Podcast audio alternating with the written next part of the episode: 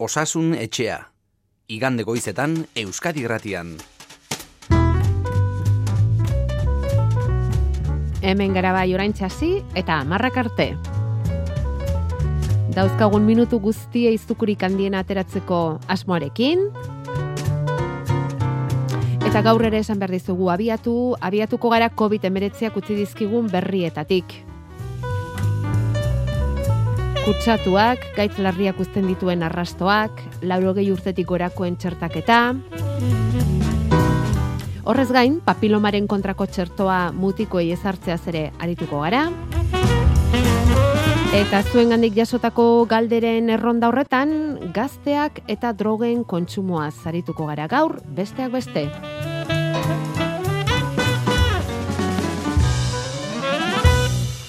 Egun on daizuela denoi. Badakizu ez zer dagoen kontatu dizuegu hartu ezkero gu oso pozik eta bestela ere gustura ordu erdi eskaseko bide hau egiteko.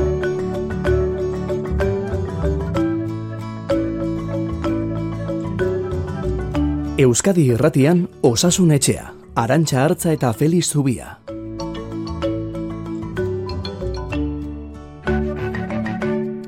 Donostia ospitaleko zainketa berezien saileko zerbitzu burua, Feliz Zubia, gurekin, gaur ere, utxik egin gabe, egunon, Feliz? Egunon. Bueno, aurreko astean esan genuen, esan genuen sumatzen genuela mm, COVID kasuen gorakada bat, positibo kasuen gorakada bat, eta horrek segi egiten duela esan beharko dugu, kutsatuak gora doaz, baina momentuz ospitaleko egoera mendean, ziuetakoa ere bai, zuek nola bizi izan duzu aste hau, Felix? Ba, nahiko lasai. E, ziuetan egia da badela denbora desente bentsat lasai gaudela, otzailaren erdialdetik edo, eta bueno, hori seinale ona da Mhm. eta gero ospitaleratzeak ba hortxe mantentzen dira, eh? egia da ez direla asko igotzen. Eh Covidak zuzenan eragindakoak, eh? baina mantentzen direla, gure ospitalean adibidez hogeien bueltan da biltza kasuak, eta gero bai ikusten ari garena, bat desente, bestelako arrazoi bategatik etorri, eta eraberean COVID eh, positiboak direnak.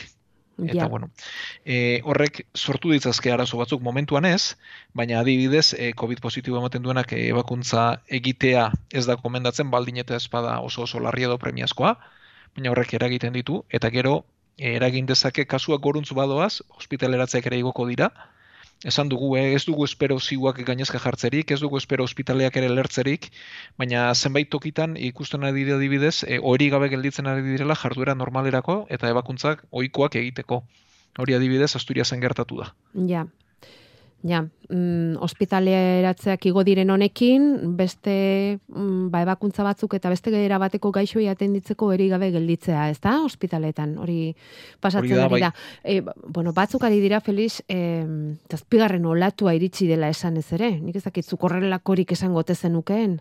Bueno, nik uste eh, hasi ginenetik eh, lehen nolatua garbia izan zen, eta ondorenean gu 2008ko abuztutik beti izan gara kasuren batekin jo, egia da okerraldiak izan ditugula, e, okerraldi nabarmenenak izan ziren ba, 2008ko hogeita bateko barkatu apirila ura, e, aurtengo udazkenean, e, azaroaren erdialdetik egia da oso luze joan zen olatu bat, Bai. oraingo koraldi hau ikusiko dugu, bueno, e, egia da, neurriak arinduta, eta kalean, e, bueno, ba, bestelako neurririk ez dela, eta jaztu garen momentuan, ba, kasuak igoko direla, ez da nik horri bintzat olatu da ditzeko adinako ba, indarra duen. Bueno, momentuz eta esan beharko dugu behintzat kasuak ugaritu arren larritasuna behintzat ez dela handitu eta bueno, ba zaindu behar da noski eta hildakoak ere badira tartean, baina bueno, halako larritasunik ez dagoela. Em, aste honetan eta agian zuek zeuok ere ikusiko zenuten Cambridge eta Londresko bi unibertsitatek egin eta plazaratu duten ikerketa bat iritsi zaigu COVID larria pasa dutenei buruz eta esaten dute COVIDagatik larri egon diren pertsona hoiek galera kognitibo handia nozitu eh, dutela edo askotan mentzatala gertatu dela, ezta? Garunaren ahalmena asko ahuldu zitekeela pertsona hauetan COVID larri hori pasatzeagatik hogei bat urte zahartuta bezala gera zitezkela pertsona hoiek bapatean berrogeita hamar urtetik hirurogeita hamar urte izatera pasako balira bezala, ezta? Garunaren adinari eh, begira. Zuk sakonago begiratu duzu ikerketa hori, Felix? Bai, eta ikerketak badainera baditu e, epidem, bueno, en, en lantzeko metodologianen aldetik kritika batzuk, eh? Ah, bai, eh? Bai, e, ez da zuzen zuzen egindako edo bentsat hain potolo edo hau betiarekin ezateko moduko ikerketa bat ez da. Hau da, ikerketa batek beti behar du e, talde bat, ez? Eraginten duen eta kontroleko talde bat behar du. Kasu honetan kontroleko talde ez dago garbi edo engarbi definitua. E, baditu ikerketa honek arazo metodologikoak eta engarbi esaterik bintzat ez dago. Eta gero, bueno, e, ez nahu harritu. Hau da, azkenean, e, bai gaixotasun larri bat pasatzen duenak, ba, garuneko galerak edo lesioak izan ditzakela, batez ere e, funtzioaren galerak, ez? Gero berreskuratzen direnak, baina lehenik e, guztira osatu gabe hori bestelako gaixo larrietan ere ikusten dugu, eta COVID-ak ere zintzuen kontrarakorik izan, ez, baina nik ez dut uste, e, hau, erabat larritzeko kontua denik eta ezer berria denik ere ez. Ez, eta bereziki e, COVID gaitzak mm, aparteko eraginik izan dezakenik. Oroar eta gaiz larriekin ere gertatu hoi da. Esaten duzunean ahalmen batzuk galdu zer da? Ezakite megual ibiltzeko zaitasuna izan eta gero e, rehabilitazioaren ondorioz berriz ere lengora bueltatu eta horrelakoak? Bueno, azkenean edo zen gaixo larrik e, baditu ondorio batzuk, ez? E, oiek nabarmenenak dira, zuk aipatu dituzunak, ez? Mm -hmm. da, mugimenduarenak, ahultasuna, eta gero besteak dira e, memoria, Aha. izaera, e, bizitasuna, hitz egiteko gaitasuna, hau da, zenbat hitz ekarri ditzakeen denbora motzean, ba, guzti horiek kaltetzen dira, eta gero batzuk berreskuratzen dira, eta beste batzuk ezain beste. Eta izaera ere bai alda daiteke, horrelako gatzen larri bat pasata gero? E, moteldu, hau da, e, pertsona bat, e, ez dakit, oso erabat izaeraz ez da aldatzen, ez? Ja, Baina ja. moteldu litezke bere gaitasunak edo gutxi batez ere apaldu eta indar gutxirekin gelditu baita animoz ere, ez? Eta mm. bizitasun hori edo bizigogoa galtzera ere iritsi liteke. Bizipoz gutxixiagorekin. Hori da. Ja. Mm gaitz larrien ondorioz, e, eta hoietakoak pasatzen dira, ez? Zuen gandik, ez da? Bai, behin baino gehiagotan. Bai, horregatik, hain zuzen ere horrelakoak izaten dituzuela zuek zuen sailean, ez da? Eta badakizuela zerbait ontaz. Bueno, ba, orduan ez dela aparteko ezer COVID larria pasa dutenek izan dezaketen e, bueno, ba, ultasun hori, eta agian ez, e, ba, bueno, errehabilitazio dariketarekin berreskuratu ere bai. Beste kontu bazurekin eta COVIDari lotuta aztertu nahi genuena, Feliz, da berriz ere laurogei urtetik gorakoen txertaketa. Ze osasun ministeritzaren azken erabakia da, momentuz hori atzeratzea, eta laugarren dosi hori momentuz utzi eta udazkenerako datozen txertoen zain gelditzea egokia iruditzen zaizu, erabakia? Bueno, e, bai batez ere e, berritasun bat badelako eta da espero dela e, udazkenean txerto berriak izatea. Hau da, e, gogora baldin badukagu, e, virusa 2019aren bukaera bukaeran azaldu zen e, Txinan, eta lehen txertuak ba, 2020 garren urtearen bukaeran azaldu ziren. Ez? Lehen e, Txinako virus e, hortan oinarriturik. Bitarte honetan aldaera desente izan dira, eta ikusi genuen nola e, aldaera berriak azaldu ala, batez ere transmisio eteteko gaitasuna galdu zuten txertoiek, nahiz eta ez duten gaitasunik galdu, ba, larritasuna eragozteko eta ospitaleratzeak eragozteko eta eriotzak eragozteko. Ez? Baina mhm. batez ere transmisio eragozteko gaitasuna galdu dute. Mm, bai. Eta orduan espero dena da udazkenerako txerto berriak izatea. Oda, erabat berriak. Erabat eta berriak, aldaera, bai. aldaera berrietara egokitutako txertoak. Mm Orduan, pixka bat honek badu antzekotasuna gripearekin ere, ez?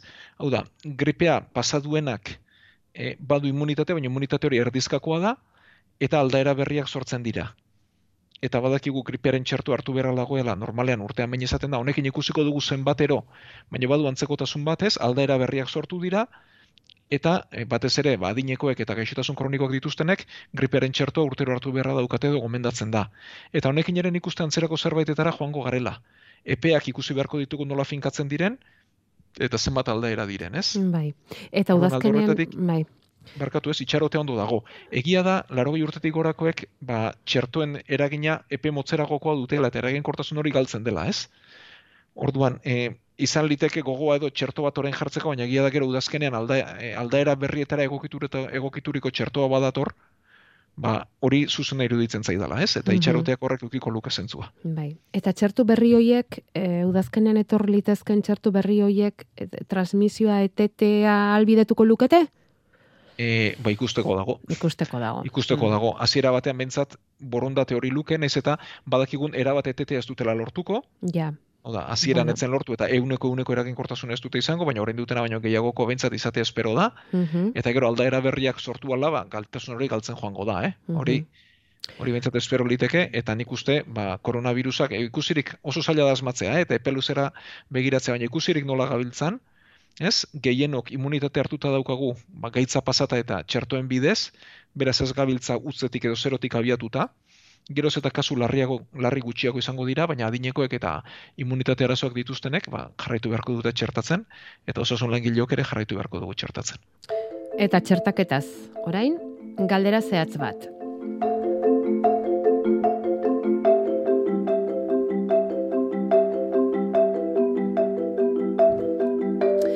Bai, txertaketaz e, galdera zehatz bat, entzule batek bidali diguna, esanez berrogeita bosturteko emakumea dela eta artritis psoriasiko kronikoa daukala. Hau ere immunitate arazoak edo immunitate, bai ez, immunitate arazoak dituen gaitz bada, ez da, Felix?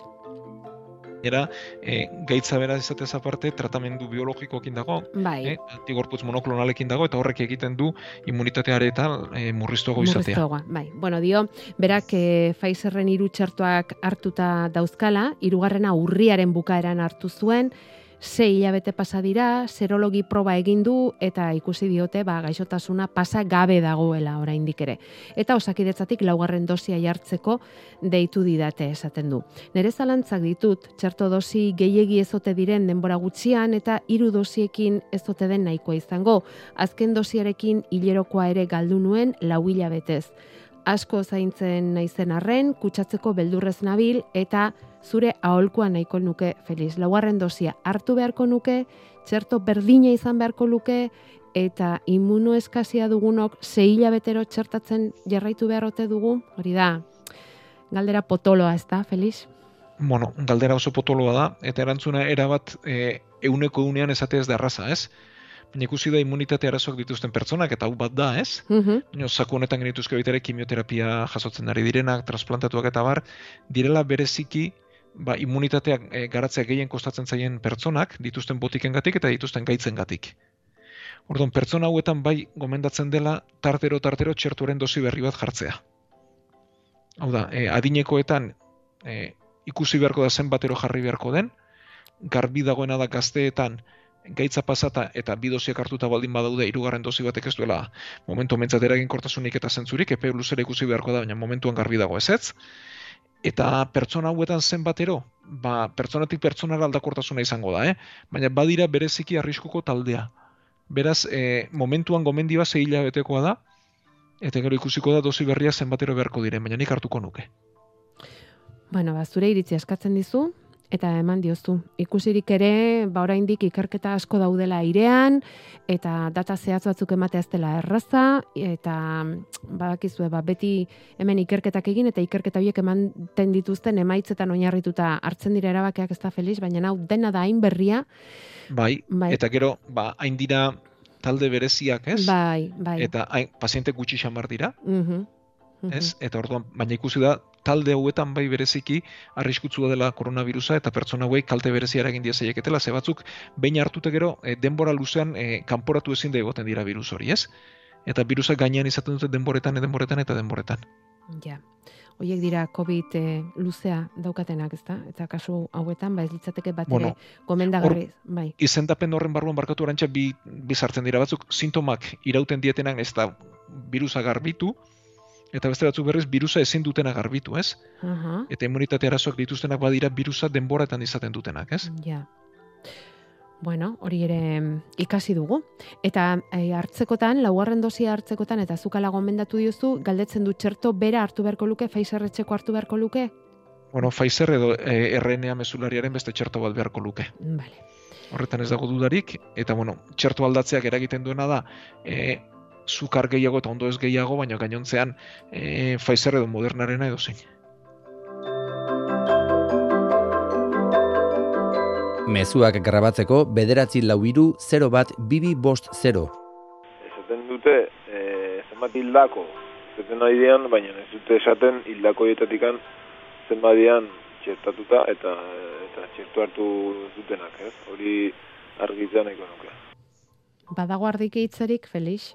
Bai, ba, portzentai zehar, zehatzak ez, ditut, baina gehien gehienak txertatuak dira, adinekoak direlako hiltzen ari zaizkigunak, ez? Baina, bueno, nik uste honetan, baitare kontuan hartu behar dugula, pertsona hauetan, bai uneko laro gita marretik gorako txertaketa maila dagoela. Eta hiltzen ari direnak, euneko laro, txertatu gabeak, euneko amar izanik, ba, txertatu gabeak euneko amar baino gehiago direla.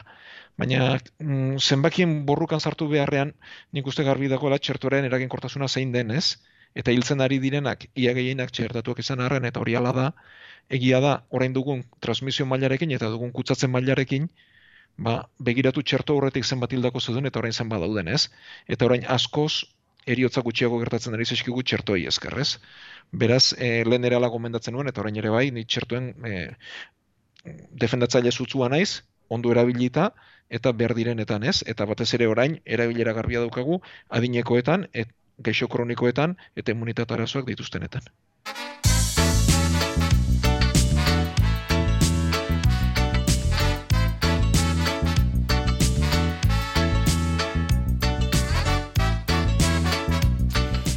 Bueno, eta covid alde batera utzita, baina ez txertaketa, mm, galdetu nahi dizugu, aste honetan jakin baitugu Katalunian papilomaren txertoa jarriko dietela, baita mutikoi ere.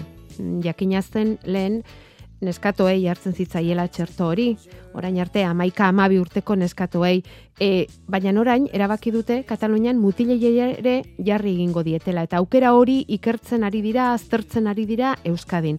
Lehen da bizi gogoratuko dugu, Feliz, e, zertarako den eta zergatik jartzen den papilomaren txerto hau? Bai, bueno, e, papiloma virus bada, baita ere, e, sexu harremanen bidez zabaltzen dena, eta lotura zuzena du umetokiaren lepoko minbiziarekin emakumen umetokiak bizati ditu, bat barnealdekoa eta bestea kanpokoa edo lepoa, eta bi minbizi mota ezberdin sortzen dira.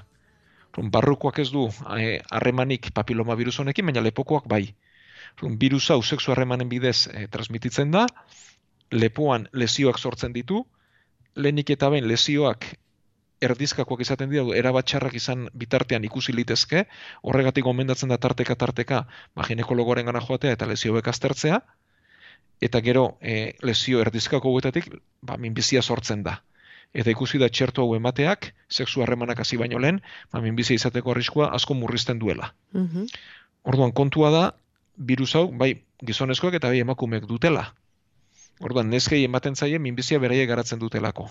Bai. Baina zein da mutilei emateko arrazoia, ba, era berean mutilek ere transmititu dezaketela. Mm Beraz, transmisioa eteteko intentzioarekin, mutilei ematea da e, helburua.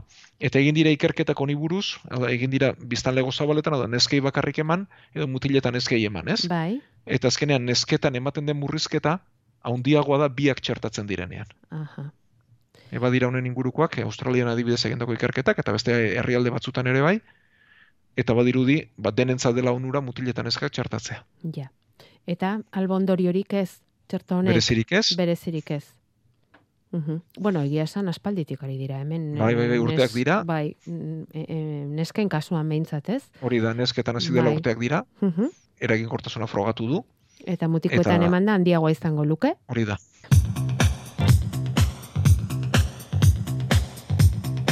Gure WhatsAppa 6 sortzi sortzi 666 000. Bai, eta hor e, pare bat mezu aurreko astean jaso genituen azken orduan eta betarik ez e, programan aztertzeko eta gogoratzen zarete nola mortonen neuroma zaritu ginen, oinetako behatzen artean sortzen den koiskor hori eta esan zigun Felixek ba, minbera izaten dela batez ere nervioa harrapatzen baldin badu. Bueno, ba, entzule batek eh, baikor esaten digu berak urte bete dara mala gaitzonekin eta ongi plantilak erabiltzen hasi denetik. Hori da aurreko astean, ez da, Feliz, entzulari gomendatu zeniona, eta honek behintzat, honek behintzat esaten du, bera, ondo dabilela e, plantilla jarri duenetik. Bueno, ba, estimatzen diogu, bere bai, bai, egia da. E, beste batek berriz esaten du, mm, ze gomendatu zenuen eraberean takoiak erabiltzea ez dela oso gomendagarria horrelakoetan ez da. Berak esaten du ez dela takoizalea, hiru aldiz infiltratu dutela kortikoideekin, horrek ubelgune ikusgarri handiak eragin dizkiola eta neuromak ibiltze ere eragotzi egiten diola. Pauso bakoitzak zartada mingarria sortzen dit orain silikonezko pieza batekin nabil, bi eta hirugarren behatzen artean paratuta, eta hobekin nabil. Ebakuntza egin beharko nuke? Bai ala bai? Ez dago beste e... remediori galdetzen du. bueno, kontua da, lesioek gero denboren mantendu ezkero kronifikatu egiten direla. Eta denbora askoko euromak zendatzea zailagoa da, eta askotan hortxe gelditzen direla. E, ni ez naiz podologoa eta kasu bakoitza hartu beharko litzateke eta hemendik esatea gomendatzea bai ala bai ebakuntza bat egite ikusi gabe ba ezinezkoa da, ez? Baina orokorrean pausoak dira lenik eta ben plantillak erabiltzea, ondoren infiltrazioa eta bueno, ikusi dugu ba oineko egitura horiek ere pixka bat aldatuto beto da bilela. Azkenean bizikalitateak aginduko dio. Ja. Ez? E, bai. min hori eramangarria baldin badat horrekin ondo bizi baliteke ba aurrera, baina egia da denbora luzeko lesio badenean eta kortiko dei erantzuten ez dienean eta mina jasan ezina denean bai bakuntza gelditzen dela erremedio moduan.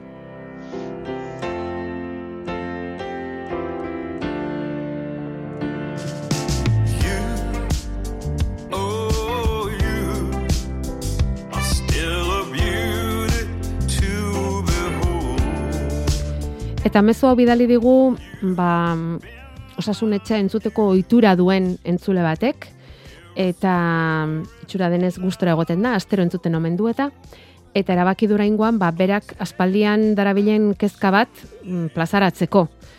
Beraz gusto handi zelduko diogu, Felix, baietz? Bai, gainerako gai polita ekarri digu. Bai, polita edo interesantea bai behintzat. Esaten du, arazo mentalen gaia aipatzen ari garen garai honetan, gutxitan esaten dela gure gizarteak dituen kontsumoen eragina zenbaterainokoa den. Orokortu egin dira eta oso gaztetatik alkola, kalamua eta lasaigarrien kontsumoa. Irakaslea naiz eta urteak daramatzat ikusten fenomeno hau gero eta zabalagoa dela. Askotan gainera gurasoak ere kontsumitzaileak dira eta horrek eragin itzela du. Ertzantzak municipalak ere ez dute ikusten, komatxo artean dio, eta noski ez dute usaintzen. Normaltzat hartzen dugu dena, balkoietan azitzea, aur txikiekin parketan kontsumitzea, ohitura osasuntsuetan ez dutela tokirik esan beharko da. Gai honi heltzeko proposamena luzatzen dizuet. Eta guk, ba heldu egingo diogu, gustura gainera. Ez da gainera pandemia garai honetan, aipatu gabea geratu, behin baino gehiagotan gai hau felixena hotan. Ezta? Ez, bueno, e, baina entzuleak dion ikuspuntutik behar bada, bueno, nik uste, e, eman dela ohitura aldaketa bat, nez eta batez ere alkolaren kansuan kontsumo ez denigo. Da, kontsumoalen e, duela urte batzuk handiagoa zen. Gertatu dena da kontsumo mota aldatu dela, hau da, e, nik uste kontsumoa konpulsibo egin dela edo bentsat, azte bukaeretan gehiago konzentratzen dela, eta gero e, botilatzarrak edo, ez? Mm. E, gehiago egiten direla, baina lehen kontsumo soziala handiagoa zela. Ja. Eta egia da, unditu dela batez ere marihuana, kanabis eta antzerakoen e, kontsumo, eta batez ere, e, nola baita esateko, ba, normalizazio bat eta arriskuri gabeko zerbait ikusten moduan ikustea, ez? Eta bai kanabisak eta bai marihuanak eraginak dituzte, e, batez ere oraindik ere, e, eta alkolak ere bainoski, garatzen ari diren garun baten gain. Ez? E, garunak egitura osatu beharra dauka, loturak egin beharra dauzka, eta lotura hauek osatzen ari diren momentuan toksikoak sartzea beti da txarra. Eta ikusi da marihuanak eta kanabizak, ba, memoriari eragin dia zaioketela, pertsona hauek motivazioa eta gauzak egiteko duten gogoari ere bai, eta izaerari bai zenbat kasutan, ez? Eta garuna noiz arteari da osatzen? Ba, gutxien gutxienez, hogeita lau, hogeita bat urte bitartean. Eta garapen ikaragarri bat jasaten du, bueno, txiki txikitan noski, gero aurtzaroan ere bai, eta gero nerabezaroan eta hormona e, gorputza lusatzen duan neurrian ere hor ematen dira beste aldaketa morfologiko batzuk, eta aldaketa horiek oso garrantzitsuak ditugu, ez? Orduan, askunde gara jaundi hori, amalautik emezortzi hogei urte bitartean gertatzen den gara horretan ere, mm -hmm. ziki sentibera gara. Eta gero, e, buru osasunari loturik, egia da, e, nik uste hauek ezin direla gauza izolatu moduan hartu, ez? Baina normalizatu eta arriskurik ez dutela ezatea bentsat, aztakeria handi bada. Baina gero buru osasunari loturik egia da antzietatea duena, kondoeza duenak horrelako drogetara jotzeko errestasun handiagoa du eta batez ere adikzioa sortzeko eta garatzeko arrisko handiagoa du, ez? Zelen momentuan antzietate hori arindu egiten dizute. Beraz, gizarte moduan planteatu beharko genuke ze antzietate maila ditugun, ze estres maila ditugun eta gero droga hauen sorburuan ondagoen, ez? Eta gero, e, norbaitek ikertu nahi badu, bada oso esperientzia polita Islandian. Islandian e, gazten alkoholismorekin arazo handiak zituzten, eta erabaki zuten e, hori lehentasun bazela eta hori kontra egingo ziotela modu bateratuan eta alderdi guztiek. eta plangintza oso bat egin zuten. Eta nik gomendatuko nuke, eta hemen agintari ere gutxienez irakurtzako gomendatuko nieke. Eta oinarrian duen lehen puntua da, e, gaztea batez ere, e, zerbaitera engantzatzen dela, adikzioa garatzen duela zerbaiti. Baina zerbait hori, alkola edo bestelako droga bat izan beharrean, izan dadila artea, antzerkia, kultura, kirola edo zerbait da sortu dezagun adikzioa, ze adin horretan adikzioa izateko joera duela e, esaten dute horri, hortaz dakiten adituek, edo entzat, teoria du oinarrian, e, teoria hori du oinarrian, eta bultzaditzagun gazteak gauza hauetara, eta ez bestelako drogetara. Eta orduan, horretarako aurrekontu badute, eta plangintza oso badute, eta Islandian, asteburutan, ba, antzerkia, kontzertuak, musika, kirolak, margoketak, milaka jarduera dituzte gazteentzat, Baita, e, iluntzeko amarretan ere, eh? larun batean, ostiral batean, igande arratzaldean eta bar. Hori, oinarri oinarrian hartuta.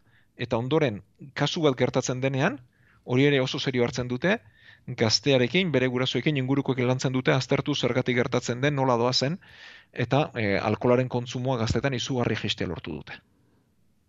Bai, eta hori daki dala mm. antzerako mm. esperientzia bat, estatuan bigon hasi zuten, bai. baina emaitzarik ez dut irakurri. Mhm.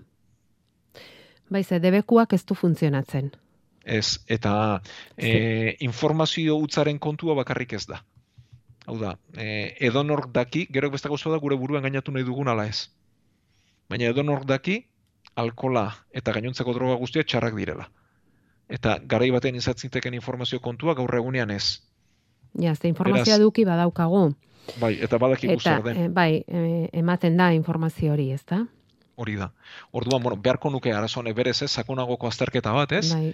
eta zergatik handuko gune inbeste depresio, zergatik hainbeste antzietate, esaten da gizarte bakoitzak bere gaitzak dituela ez, mm eta adibidez, ba, irudiaren gizarteak anorexia ekarri zuela, bai.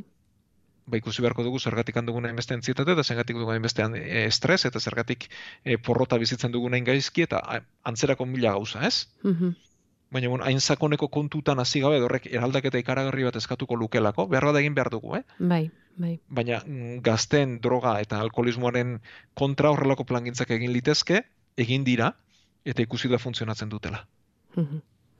bueno, ba hor dago, ideia bezala eta Felixek egin duen ikerketaren emaitza. Ze badakizu hemen e, Felix Zubiak planteatzen dizkigu gaiak eta ikerketa egiten du, eta gero hemen plazaratzen dizkigu bildutakoak, eta guk gustura entzun ere bai. Bueno, em, Ederki asko esan duzun bezala, gai honek askorako ematen du Feliz, sakonago ere azter daiteke, baina ez daukagu denbora gehiagorik ere, eta mm, bakarren batek ez zer ekarri nahiko baligu honen inguruan, bagu gustura jasoko dugu, baina gaurkoz bukatu egin beharra daukagu gainera senperera goaz, bisi-bisi eta azkarra-azkarra maraunean, berri urratzeko berri ematea tokatu zaigulako gaur, eta gustura asko arako bide hartuko dugu zuek ez dakit, gu amaraunean elkartuko gara goizean zehar, eta gauzak ondo direla bintzat gaur zortzi, bederatzi terdietan hementxe gaur bezala xe osasunetxea irekitzeko prest izango gara, bai ez, Felix? Bai, mila esker, eta bueno, gai honen inguruan, edo beste baten inguruan, ba, katea jarraitu behar badu, guztiz jarri, posi jarraituko diogu kateari, igande hona izan, eta ondo pasa denok.